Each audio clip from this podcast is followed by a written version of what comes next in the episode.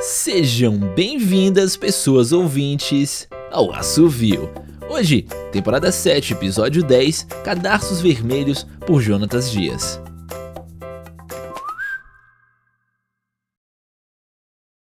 Surgiu no meio do asfalto, de uma fenda aberta pelas chuvas de novembro que não fora remendada pela prefeitura.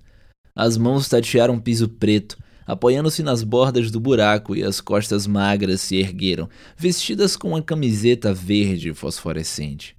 O short era preto com listras vermelhas. Os cadarços também vermelhos amarravam tênis consolados em gel azul como os meus.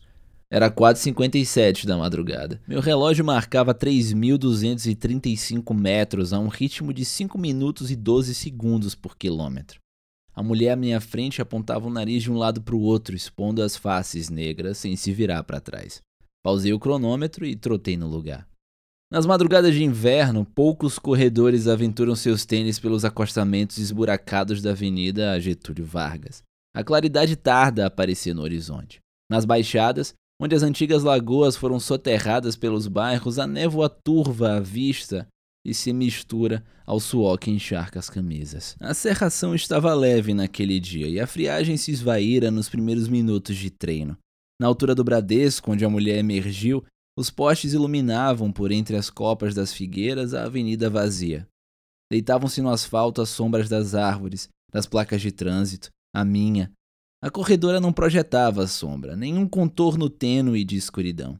Nem mesmo quando levou a mão à têmpora esquerda e a tocou duas vezes, como se lembrasse de algo.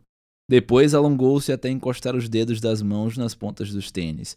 Foi quando olhou pelo meio das pernas esguias e me viu às suas costas. Meu coração pulsava 180 vezes por minuto. Olhou-me de baixo para cima, sem sair da posição de alongamento. Dos meus tênis à camisa amarela da meia maratona do Prado. Demorou-se no cinto de hidratação, no smartphone preso ao meu ombro e no relógio de corrida que vibrava no meu pulso. E quando seus olhos encontraram os meus, os lábios comprimiram um dos cantos da boca e a cabeça balançou em negativa. Eu continuava em trote estacionário, erguendo e abaixando as pernas no mesmo lugar. Estava pronto quando ela promou o corpo, levou as mãos ao firmamento e partiu em disparada. Liguei o cronômetro e segui no seu encalço. Rumamos em direção à BR-101. Ela, dez metros à minha frente, balançava a camiseta verde despregada do corpo.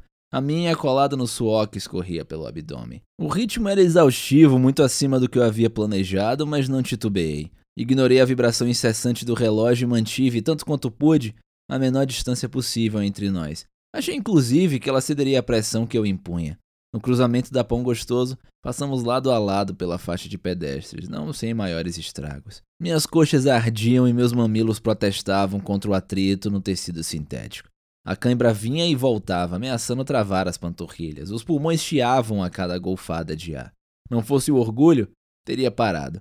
Perseverei, no entanto, por quase três quilômetros, disputando a dianteira esquina a esquina. Mas na entrada da Avenida das Nações, em frente ao monumento da melancia, ela esticou as passadas sem aumentar a cadência. Por um segundo ou dois, olhei a de soslaio. Mantinha os cotovelos dobrados, quase colados ao corpo. O tronco levemente curvado para frente, equilibrava passadas largas que tocavam o solo apenas as pontas dos pés. Mesmo nos meus melhores dias, não haveria como vencê-la. Cedi, enfim, às fisgadas que atacavam minhas costelas e reduzi o ritmo para o conforto de um trote. Ela sequer olhou para trás. Foi se afastando até sumir de vista no acesso à BR-101. Quando lá cheguei, não havia sinal dela. Parei às margens da pista, nos poucos centímetros deixados pelas moitas de colonial.